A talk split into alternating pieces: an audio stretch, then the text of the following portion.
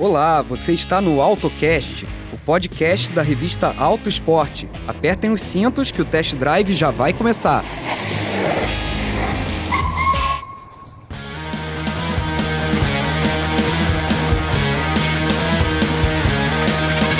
Salve, salve galera ligada no AutoCast, o podcast semanal da equipe Auto Esporte, gravado nos estúdios da Editora Globo em São Paulo. Eu sou Diogo de Oliveira e hoje temos mais um estreante aqui no AutoCast. Eu e o Rafael Panaro estamos acompanhados do repórter André Chaun. É com certeza a bancada mais jovem de todos os episódios do AutoCast até hoje, hein? Tudo bem com vocês, meus caros? Tudo bem, Diogão, e com você?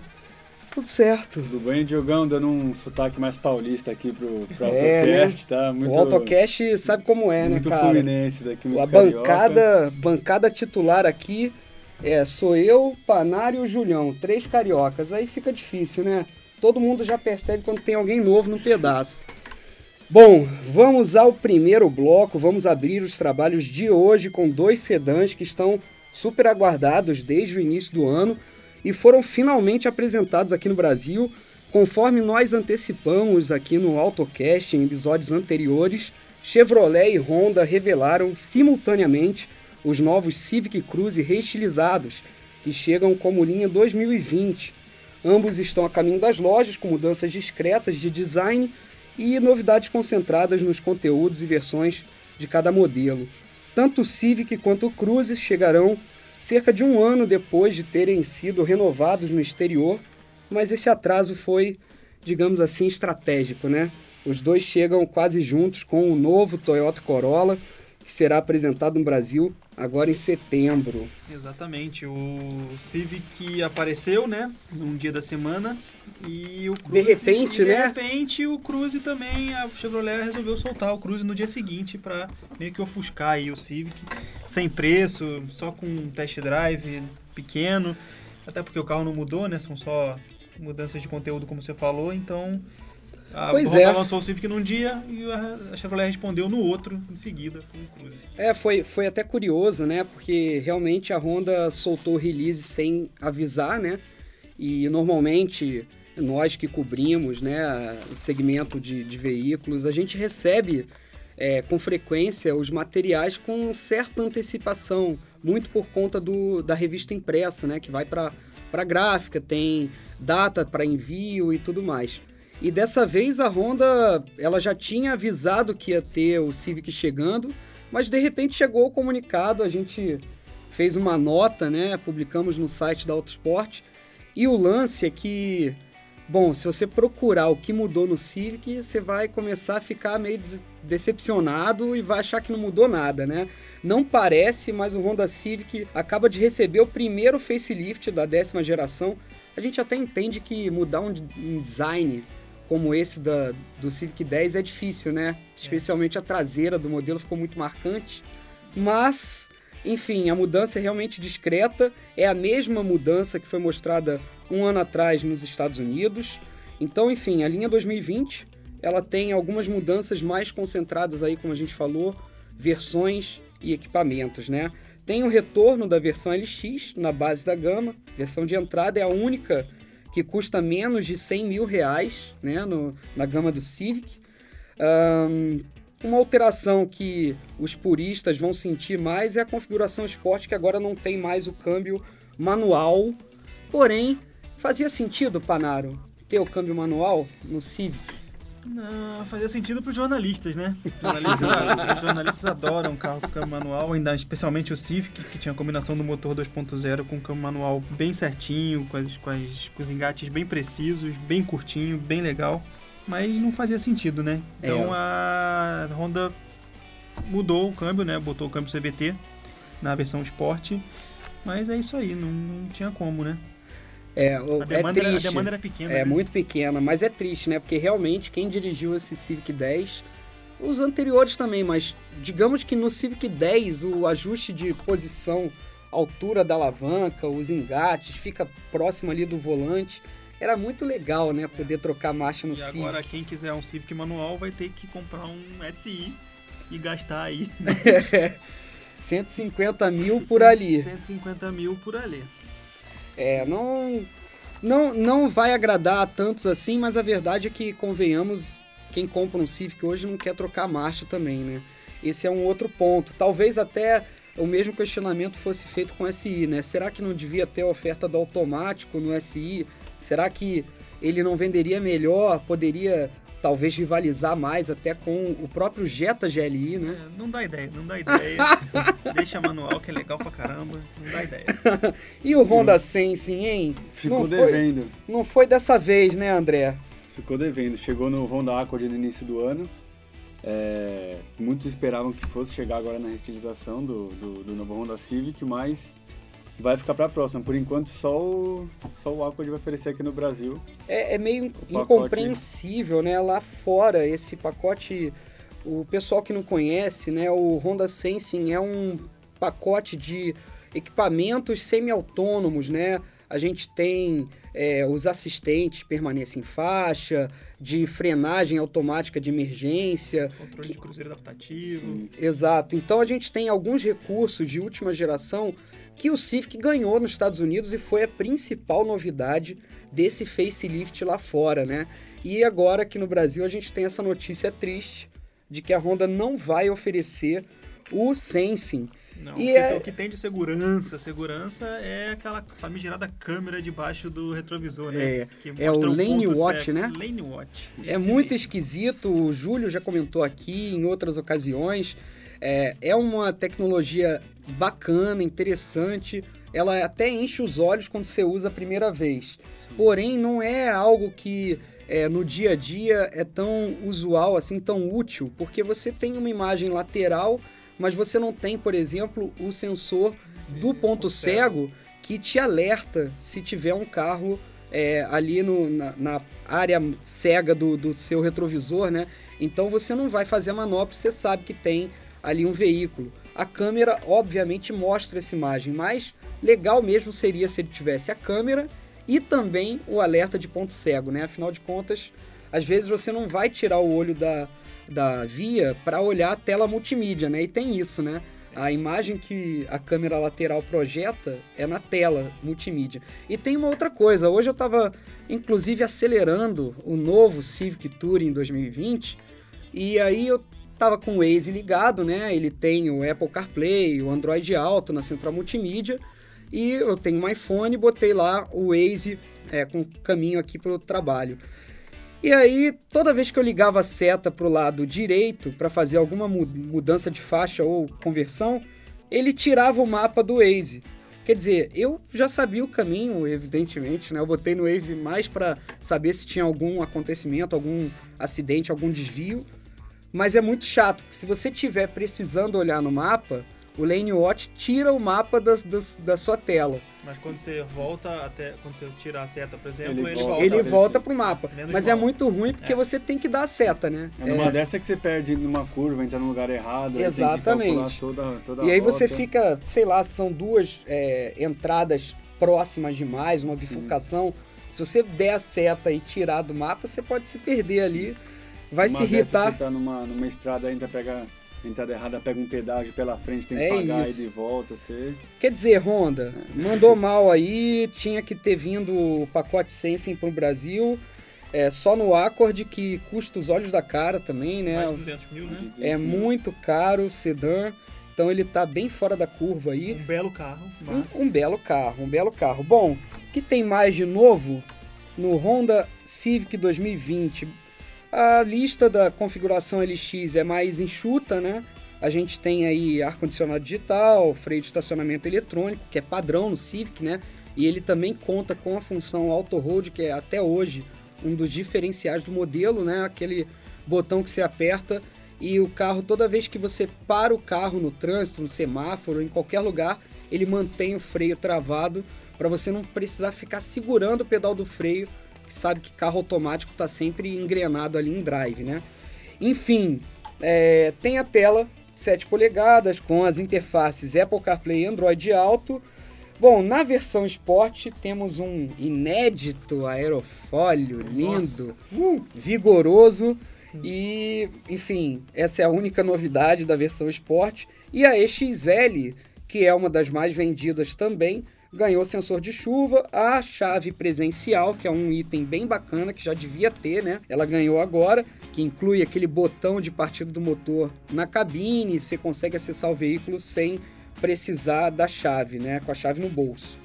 E que mais? Não teve nenhuma mudança mais, é isso mesmo, não, mentira. Teve mais uma mudança que o Civic ganhou, que é o carregador por indução ali no console. Agora a versão Touring, que é mais cara, motor 1.5 turbo, 173 cavalos, ela tem esse carregador por indução, é, ele é compatível com é, alguns equipamentos, né? Também tem que ver isso, não são todos os celulares que podem ser recarregados ali sem fio. Por fim, uma outra novidade no Touring, que é o sistema de som premium, outra coisa que já era para ter, né? Que afinal de contas, o Touring, pessoal, é, custava 128.900. Mas ainda assim é mais barato que o HRV Touring. É impressionante. Lembrando. Ele encareceu, agora custa 134.600. Isso, um aumento de quase 6 mil reais. Porém, ele ainda é mais barato que o HRV Touring. Faz sentido isso para vocês? Olha, em, em, terra de SUV, né, que tá virando o Brasil, fica complicado, né? Pagar 140 mil num, num HRV Touring. E eu, particularmente, né, eu prefiro o Civic, que é mais baixinho, posição e tudo.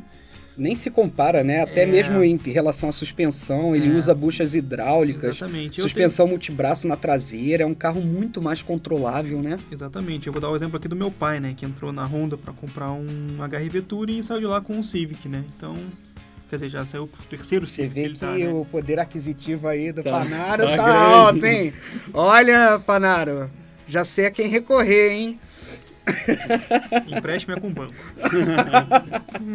Bom, outro modelo que mudou junto, que a gente já falou, né, com o Civic, é o rival, o Chevrolet Cruze, linha 2020. Eu não sei dizer para vocês quem mudou menos, se foi o Civic ou se foi o Cruze.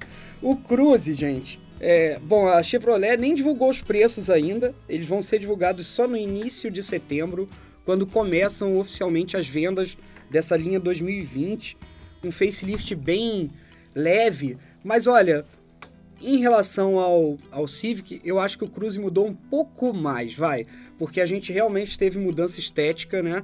A dianteira mais discreta mudou menos, a traseira agora, tanto no hatch quanto no sedã, tem as lanternas com LED, né? Fazem uma assinatura visual é, mais moderna. Também foram apresentados há quase um ano nos Estados Unidos. É, por lá, essas mudanças já estrearam faz bastante tempo, né? Mas, novamente, como a gente falou no início do programa, é, a Chevrolet e a Honda atrasaram um pouco o lançamento desses modelos em função da chegada do novo Toyota Corolla que está a caminho, está quase lá. Exatamente, o Cruze era para ter sido lançado no meio do ano, né? Um pouco antes né, do meio do ano, e a Chevrolet prorrogou essa aí com a chegada do Corolla, né? Que chega agora em setembro. Então, para vamos dizer assim, dividir a atenção com o Corolla. As mudanças ali no, no Cruze ficaram mais evidentes. Ali na frente eles colocaram uma barra cromada, na, na dividindo as duas grades, uhum. reposicionaram a logo, né? a gravatinha sim, dourada. Deu um toque mais sofisticado. Foi é. um, quem olhar para um Civic antes e depois e um Cruze antes e depois, você consegue identificar mais fácil as mudanças na. É, mas a grande novidade Cruze, não é né? nem o visual, é. né?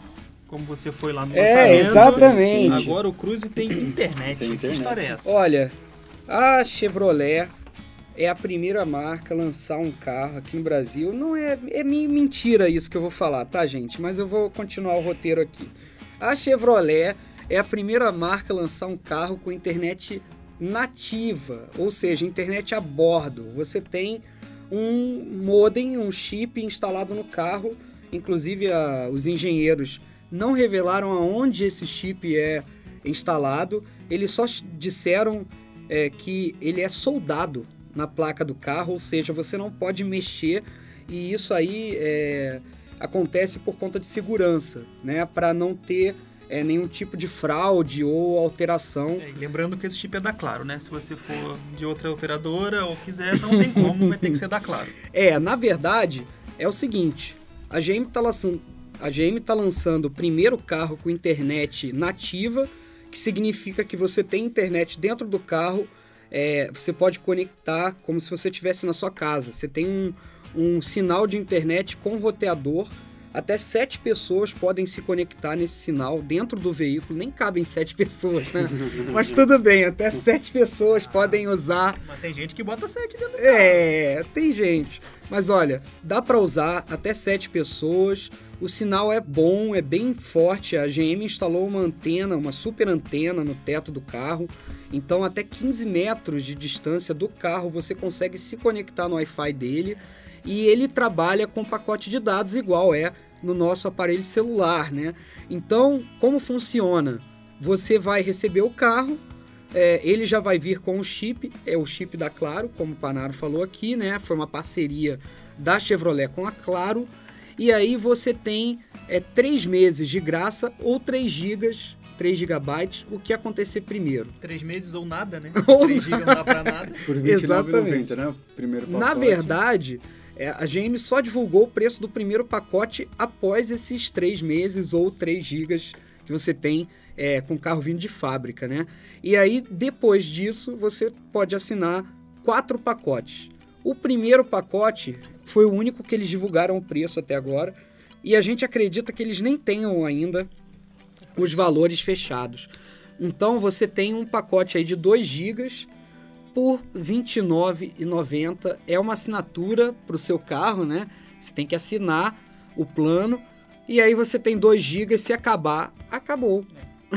não tem, não tem. Recomendação é só mandar texto, porque se mandar foto no WhatsApp, duas fotos acabou o pacote. Pois é, a GM se esforçou para explicar que, por exemplo, 2 GB ele vai atender porque ele permite que você escute é, centenas de horas de música no Spotify, etc e tal, para quem usa o Spotify, né, que é um é um player de é um aplicativo de música via streaming, né? Você assina e passa a poder escutar sem nem ter a música no seu celular baixada, você pode escutar via streaming, porém ele vai consumindo o seu plano de dados do celular, né?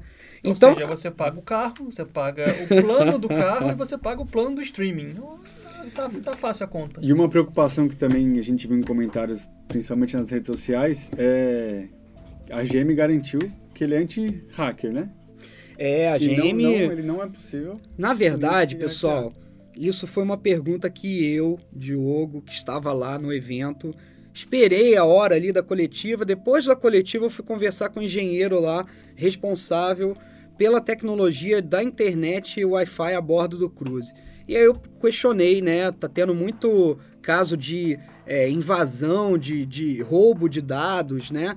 é, atualmente no, no âmbito político, é, enfim, com celebridades. É, isso tem sido cada vez mais comum e o engenheiro da GM garantiu que nunca houve um ataque hacker a um carro da Chevrolet, que o sistema deles é extremamente blindado contra ataques. Tanto é que eles falaram essa coisa do chip é, ser no- instalado num local é, não revelado pela montadora e tudo mais, tudo para realmente prevenir qualquer tipo de ataque, de invasão à privacidade. É algo, é um assunto ainda meio complicado, né? Meio pantanoso, porque é, você está entregando seus dados, né? A partir do momento que seu carro tem internet, você está com seu celular conectado na rede do carro, é, usando os aplicativos, os aplicativos eles estão passando os dados pela rede do carro. E esses dados, obviamente, é, são guardados, ah, uma parte desses dados, né? Tem um termo é, de responsabilidade que você assina ou não junto à GM. É, obviamente, quem comprar o carro vai ter que Nada que o Facebook já não faça, né? é exatamente isso. É a política é a mesma do Facebook, das outras mídias sociais. Você vai ter seus dados ali expostos. A GM vai poder é, ver algumas coisas que você faz online, né? Então, todo cuidado é pouco, viu, pessoal? Nada de ficar fazendo besteira aí virtual. Então, Enfim, é uma tecnologia nova, né? É, até é, aqui no Brasil, pouco comum, né? Faixa de preço a gente não tem nenhum carro com internet a bordo. Lembrando que outros carros já tiveram e já oferecem né, tecnologia é, que você tem é, internet ou uma central de atendimento com é, função de emergência, se você sofreu um acidente, o carro tem um dispositivo rastreador para é, descobrirem a localização, enfim. Tem várias coisas que já aconteciam, carros da BMW, Volvo. carros da Volvo, que já tinham esses recursos, né? Agora, a internet... A própria, GM também, né? Com o OnStar, né? Os, Exatamente. Inclusive, pessoal, o Wi-Fi do Cruze, ele está vinculado ao OnStar.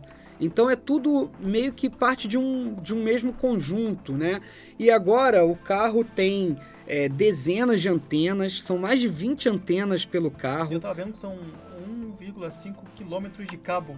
É um isso. e meio de cabo. É isso. Eles mostraram toda a arquitetura de cabeamento elétrico do novo Cruze, é realmente muito robusto e tudo está integrado agora. E, enfim, uma das coisas legais que o Wi-Fi a bordo vai é, propiciar é que você até, por exemplo, agende uma revisão do carro na concessionária pela própria tela do carro, tela multimídia, né? Então agora, como o carro estará conectado, por exemplo, se o sistema multimídia tiver uma atualização importante, ou, ou mesmo o, a interface Apple CarPlay, Android Auto, se algo for atualizado, até mesmo algo protocolar de dentro do carro, alguma algum ajuste da própria montadora, a gente pode fazer a atualização online. É, e lembrando que você falou que é o primeiro é, carro nativo a ter internet, é porque a Chevrolet já lá atrás, em 2011, ofereceu o Agile Wi-Fi, né? Ele não vinha soldado na placa, não vinha nada, ele vinha um modem. Era um modem. Da TIM, se eu não me engano. É, com, o modem mudou. era da Huawei, né? Aquela, é, a, aquela empresa chinesa. Isso, mas era TIM, né? O seja, sinal era da TIM. Era, da TIM, era muito agora... ruim. É. Mas ele foi limitado a 20 exemplares só para compra, né? Ele não foi de série assim como vai ser o. Foram mil exemplares. Mil, né? mil, mil exemplares. exemplares. Mil, mil exemplares do Agile Wi-Fi. Mas como a gente falou, o sistema não é por modem, né? Agora é, dentro do próprio carro. Está instalado numa placa lá dentro do Cruze, ninguém sabe onde fica e aquilo dali te dá internet. Segundo a Chevrolet, olha, com 3 gigas ou 3 meses grátis, você pode ver 3 milhões de fotos nas redes sociais, pode navegar 80 horas pelo Waze, pode ouvir 56 horas de música no Spotify ou em outro streaming como Deezer e pode assistir 12 horas de filme no YouTube. Até que é bastante coisa, hein, gente? 3 milhões de fotos? Duvido. Isso, aí no Instagram, isso no Instagram acaba rapidinho. Olha, os outros planos são o seguinte, pessoal. 5 GB é o plano carona. Né? Deve ser com foco aí nos taxistas, pessoal que é, é, táxi preto, né? O pessoal que atende Uber um público Black. exato, um público mais seleto. Aí a gente tem um corporativo, que é pessoal de empresa, né, executivos e tudo mais, 10 gigabytes. E aí finalmente a gente vai ter um plano família. Esse é o que a GM espera vender em grande volume, né? Porque afinal de contas, é, o Cruze, em especial na versão sedã, é o carro de família, né? Então, enfim, 20 gigas, plano família, mas esses planos não têm preço ainda, então a gente não vai ficar sabendo agora, só daqui a duas semanas. Se o de 2 gigas é R$29,90, imagino o de 20, né? E eles têm planos para botar esse sistema Wi-Fi em outros modelos futuros? Com certeza, a Chevrolet, ela quer democratizar a internet a bordo dos carros se vai acontecer Pô, isso, isso, É bonito, né? Eles falaram Nossa. isso. Eu acho que eles preparam essas frases de efeito durante um bom tempo, né? Antes de. Fiquei tocado agora. mas enfim, Cruze é, mudou pouco, mas ele tem mais uma novidade ainda, que é a versão Premier. Essa versão não tinha ainda aqui no Brasil, né? É, acabava na LTZ, que era a topo de linha. A versão Premier estreou no Equinox. Ah, sim. E aí, logo depois, ela foi se espalhando pela linha. E, e, a Spin ganhou a versão Premier. O Tracker ganhou a versão Tracker, Premier. Não sei. Ganhou, ganhou, ganhou. a versão Premier também o Tracker. Então a gente tem hoje. Aqui. Perdeu, ganhou, perdeu, ganhou. Então a gente tem hoje Premier no é, Tracker, na Spin, no Equinox, que já é um SUV médio, bem mais caro, né? Cento, acima de 150 mil. E agora a gente vai ter o Premiere no Cruze e a novidade dessa versão, além da nova geração do MyLink, que também passei reto aqui nesse, nesse ponto, mas enfim, vou comentar brevemente. Sistema MyLink, nova geração, processamento muito mais rápido, mais funções, ele permite várias funções agora. É, tem um USB adicional, são dois USBs no console. É, carregamento por indução agora tem uma, um, um nicho maior para porque antigamente não cabia os iPhones maiores, né? O Plus e tudo mais e agora é os iPhones estão cada vez menores, né? Então iPhones ou Samsungs da vida. E aí é, no, no caso do, do, é, do carregamento por indução agora ele é compatível com mais modelos a partir, por exemplo, do iPhone 8 já carrega por sem fio, né? E além disso você tem é, uma memória é um reconhecimento de perfil de usuário, que identifica as estações de rádio que você mais gosta, alguns aplicativos, etc. E configura isso quando você entra no veículo. Quantas, quantas memórias ele. Duas memórias. Dois usuários podem configurar, ou seja, é aquele casal com filhos, hora que o marido for dirigir, ele põe o perfil dele, a hora que a esposa for assumir o volante, ela põe o perfil dela. E, além disso, o Cruze Premier tem o sistema de frenagem automática de emergência, que é uma das grandes novidades. Isso, inclusive, ele larga na frente do Civic, né? Além dele ter é, internet a bordo agora de série, ele também tem frenagem autônoma de emergência, um item com certeza que estava fazendo falta, né? Porque o Cruze já estava bem carinho, quase 120 mil reais. Exatamente. Agora, pelo menos, ele está justificando, né? O que o Cruze não tem é preço, né? A Chevrolet não, não tem preço. preço. Falou que só em setembro. Então, vamos aguardar quanto vai sair a brincadeira do Premier. E aí, gente, é, com certeza deve invadir aí os 120 mil para cima, porque são dois itens que não tinham antes, né? Isso sem falar nas outras coisas que ele evoluiu, como essa nova geração da, da multimídia. É, lembrando que o motor é o mesmo, né? 1.4 turbo de 153 cavalos e 24,5 kg forçamento de torque. Ambos os números com etanol. Lembrando que o motor é flex. Ah, eu queria lembrar aqui uma coisa que o Cruze também mudou. Quando hum. você parava no sinal... Ah, é verdade, bem lembrado. O Cruze tinha o start-stop e não dava para desligar. Ou seja, você parava no sinal, ele automaticamente já no sinal ou no trânsito, ele automaticamente desligava o carro. E era chato, né? Toda hora desligando, ligando, porque todos os carros, pelo menos que eu já dirigi com o sistema start-stop, tinha um botão para você ir lá e desligar, e desabilitar. No Cruze, a mãe era qual? Você botar a marcha no manual, que ele não desligava. Agora, a Chevrolet resolveu esse problema. Finalmente, né? Esse problema, vamos dizer, entre aspas, que agora tem um botão para desligar o start-stop. Isso foi a principal evolução, eu diria, internet fica em segundo plano. Olha, só para complementar, porque a gente passou batido também, os motores do Civic não mudaram, viu, gente? A gente falou aqui do 1.5 turbo, 173 cavalos, e tem também é, o 2.0 Flex, 155 cavalos, é, e a transmissão CVT, né, continuamente variável, com pedal shift, tem simulações de marcha. Isso, lembrando Enfim. que o Civic agora a partir de 97 mil, que é uma versão só que tem abaixo dos 100 mil, e vai até ali os 140, 138, 140 do Civic Touring. É muito dinheiro, hein, Honda? Sei lá, a GM tá com conteúdo aí para começar a bater mais no Civic. É, vamos esperar, né? O Corolla nada de braçada nesse segmento. É, e tem vamos... o Corolla, né? Será que vai ser vai ser fácil a vida desses dois, hein? Com Corolla aí? Vamos tá, ver, né? Vai ficar difícil, hein?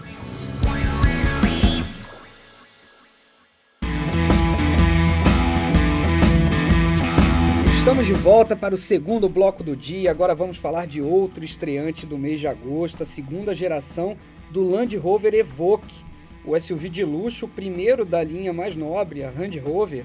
Enfim, está à venda no Brasil, chegou no finzinho de julho a partir de 312 mil reais e 900. É um valor é, salgado, né? Pedido na versão topo de linha R Dynamic, a única disponível neste primeiro momento. Como que é o, o, o restante do nome? É, é HSE P300. P300 que faz referência aos 300 cavalos de potência. É isso aí, 60 cavalos a mais que na geração anterior.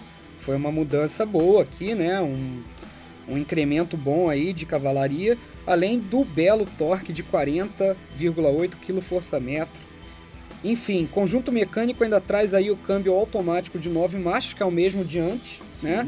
E a tração é integral sob demanda. E lembrando que o Evoque tá mais velar do que nunca, né? É. Isso foi um ponto que incomodou a Land Rover, que eles falaram que esse estilo que o Velar adotou, ele vem do próprio Evoque, quando ele foi lançado em 2011, que foi meio que um, um design inovador ali deles, da, da Land Rover, que passou para outras linhas da, da Land Rover, inclusive o Discovery. Ali foi adotado no Velar e voltou agora pro, pro Evoque, como se fosse uma evolução do próprio Evoque chegar nesse design que ele está adotando com esse velar compacto que tem muita gente dizendo por aí.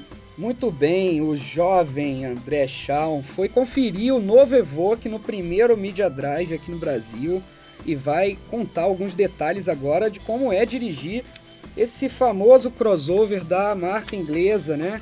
Muito famoso mesmo, o Evoque se tornou uma referência no início dessa década é, entre os SUVs de luxo, né? Entre os jogadores de futebol, pra você que quer falar. Que E entre as celebridades, né? Atores, atrizes, enfim. E aí, André, como que é esse novo Evoque? Então, uma, um fato que a gente precisa colocar é que ele não será é, montado no Brasil, como foi a primeira geração. É, em Tatiaia, no Rio de Janeiro, ele será importado da Inglaterra. Nenhuma versão diesel já foi confirmada que nenhuma versão diesel vem para o Brasil. Ele foi lançado em 2011 aqui, em 2015 importaram a versão diesel, que agora vai ser exclusiva para o Discovery. É, a versão também Flex chega até o final do ano aqui no Brasil, com 250 cavalos.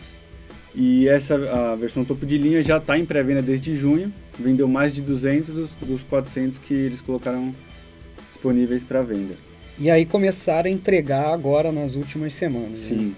E esse pacote, ele tem um pacote Black Pack, que ele incrementa nesses 212 mil. 312 mil. É, ele chega até 222, que ele ganha pintura metálica, detalhes em preto na traseira, nas áreas laterais e na dianteira. Ou seja, o que é caro pode ficar ainda Pode mais ficar caro. ainda mais caro. Pode ficar ainda mais caro. Acho que a Land Rover exagerou nesse preço aí, hein? É, cara, eu lembro perfeitamente quando lançaram o Evoque no início da década, ele tinha valor aí abaixo de 200 mil reais. Era um carro interessante porque tinham poucos SUVs dessa categoria, nessa faixa de preço de marcas é, genuinamente premium, né? é, Vistas como marcas de luxo aqui no Brasil. E o Evoque veio devorando, né? Ele vendeu demais é, ele fez um enorme sucesso e um imediato sucesso, né? Ele realmente veio, fez, chamou muita atenção no Salão do Automóvel de 2010. E muito desse sucesso pelo design, né? Porque Exato. o espaço traseiro não é muito grande, não é lá essas coisas, então eu, por exemplo, tenho 1,80m e um pouco, vamos dizer assim, corpulento. Fico apertado ali atrás, né? Essa nova geração agora que ele tem é, na plataforma do E-Pace, ele aumentou 2 centímetros no eixos. Pois é, é, no volante ali, o que que te chamou mais atenção? O que que é, ele tem de novo que vai chamar mais atenção é, em relação ao anterior? Eu vi algumas coisas, Sim, viu? Eu sim, acompanhei, sim, teve gente publicando imagem na internet, jornalistas, né? Pessoal encantado com a câmera traseira que mostra a imagem no retrovisor ali. É, a, a câmera traseira eles colocaram ali na famosa barbatana do, do- da do- antena da do antena. teto, né? É um recurso para, por exemplo, se você tem cinco pessoas dentro do carro, tem algum alguém tampando a sua visão. Ou o próprio, a própria mala tá A cheia até o mala, teto, você né? tá indo tanto que o porta-malas agora aumentou 16 litros, então a capacidade dele tá, a capacidade dele tá maior. E esse, esse recurso da câmera é só você dar um leve toque no retrovisor e a imagem é projetada no próprio retrovisor como se você tivesse uma visão. Como não? Você realmente tem uma visão limpa. Wide, né? É. É, é, o Chevrolet Bolt elétrico, eu tive contato com ele no ano passado e ele tem essa câmera, é muito divertido, né? Você é, ver como que, que, que é assim a tecnologia, né? A imagem de trás é um outro ângulo que você vê o é um carro. outro ângulo, com certeza. É diferente. E outra coisa que eu sei que esse novo Evoque tem e que é super importante nele é o sistema Mild Hybrid, que é híbrido leve, né?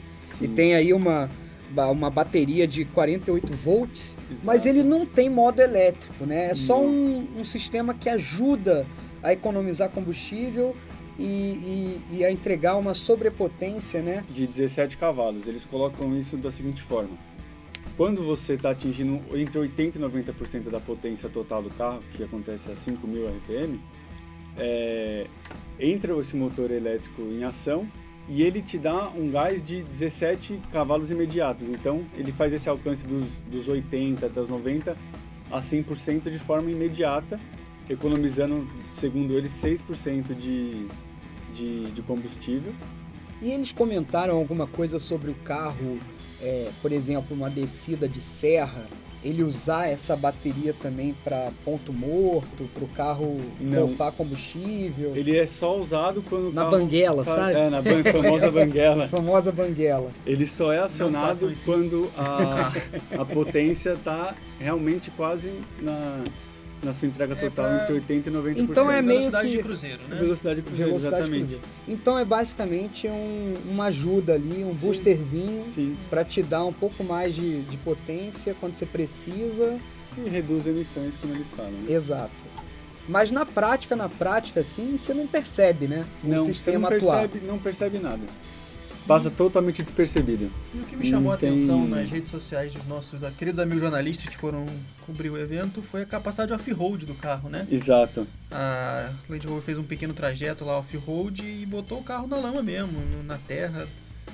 E tem uma tem o, a segunda geração do sistema É, esse sistema Terrain Response, Terrain né? Isso, Response e ele dois. oferece quatro tipos de, de condução: asfalto, areia, grama, cascalho e neve e lama. Só que o motor você tem essa opção de configurar, ele faz ajuste de suspensão, de aceleração, de frenagem e tem um modo automático que o carro ele se adapta sozinho. E tem uma coisa muito interessante que ele tem uma câmera frontal que eles chamam de capô invisível. Isso, essa é outra tecnologia que quando É eles muito divulgaram, falou-se muito, ah, o primeiro carro do mundo com capô invisível. Calma, não é que o capô fica invisível mesmo, tá, gente? Não é o, carro- não é o Evoque da Mulher Maravilha. né? É um simples toque na tela que ele projeta na, sua, na tela de 10 polegadas multimídia. a- Os obstáculos que vem à frente do carro para você ver a superfície, Você né? vê, você vê a suspensão, o eixo dele, e você vê Você por onde vê- você está passando. Você vê as rodas esterçando também, Vê né? exato- você vê todo o movimento do carro. E isso também serve para a cidade. Você vai passar numa rua estreita, que tem uma guia mais alta. Até para estacionar você tem uma você tem uma referência de, você tem uma noção de espaço que ele cria, né? Muito bem. Você acha que esse novo Evoque vai vingar, cara? Porque a gente tem um Discovery Sport um pouco mais barato, com sete lugares, Sim. né? É, para não dizer muito mais barato, né? Mas E tem o um- Discovery Sport também vai ter um facelift Isso, mas é um facelift bem É, eles não garantiram- superficial e o superficial, novo só lanterna e tal, pra ficar de acordo com, vamos dizer assim... Padrão de é, design. Diretrizes de design da marca e Um a fator dois anos... que eu acho que pesou pro Evoque foi o preço, que justamente a gente tocou no começo. Quando ele foi lançado em 2011, a versão topo de linha é de 182 mil até 231. Ou seja, Pois se é. você pegar essa a versão Isso. topo de linha com todos os opcionais, dá quase 100 mil reais. E nessa faixa de A preço a mais. gente tem uns carros bem legais, né? Porsche Macan, temos, sei lá, Mercedes GLC, Sim. Temos Audi Q5, até um pouco maior. Então, achei que ficou... É, bom, aqui a Land Rover vai ter que reformular, né, os negócios, né? Ela vai ter que encontrar outras possibilidades. Assim, Porque vai, a vai fábrica- Vender, né? Já vendeu 200 aí de 400, é. vai vender. Mas... E a fábrica lá no, no sul do Rio de Janeiro está cada vez mais ociosa, né? Ansiosa.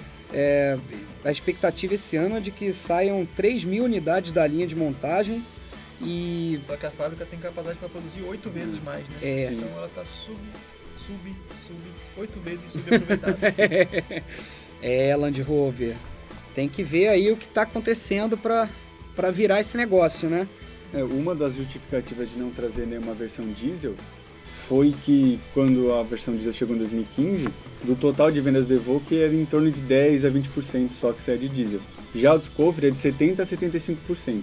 Então eles não querem E, mexer. e- e existe mesmo a diferença que o Discovery Sport ele, ele tem um perfil muito mais aventureiro, muito mais de off-road do que o próprio Evoque. O Evoque, gente, Um carro bem urbano, um carro Exato. de estacionamento de shopping que é você isso, é um carro de desfilar mesmo. Ele é bonito, ele chama atenção, mas ele não é para exatamente o 4x4 pesado, apesar De ter dele os ter os recursos. disponíveis, né? Mas vai ser difícil alguém enfiar um carro de 300 mil na, na terra ali pra fazer trilha. Vai ser. Dá dó, né? Só, Dá só dó. a própria Land Rover que Só teve essa coragem, viu?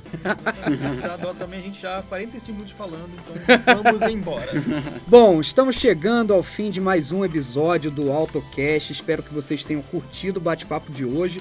Quem quiser nos escreva no e-mail autosport@edglobo.com.br. Enviem críticas, sugestões, elogios e dúvidas. Você que curte demais o mundo dos carros, fique de olho nos perfis da Autosport no Facebook, Instagram e Twitter e nas plataformas de streaming Spotify, iTunes e SoundCloud para não perder os nossos imperdíveis podcasts. Considerações finais, meus caros? É isso aí, Diogão. Vamos nessa que a hora, A hora aperta, né? a hora aperta. Muito bom fazer parte desse primeiro AutoCast. Olha lá, hein? Do- Logo, logo você vai voltar tanto aqui que você vai ficar até. Será um prazer. Vai ficar aqui que nem a gente, uma hora falando abobrinha. É isso aí, gente. Valeu. Até breve aqui no AutoCast. Tchau.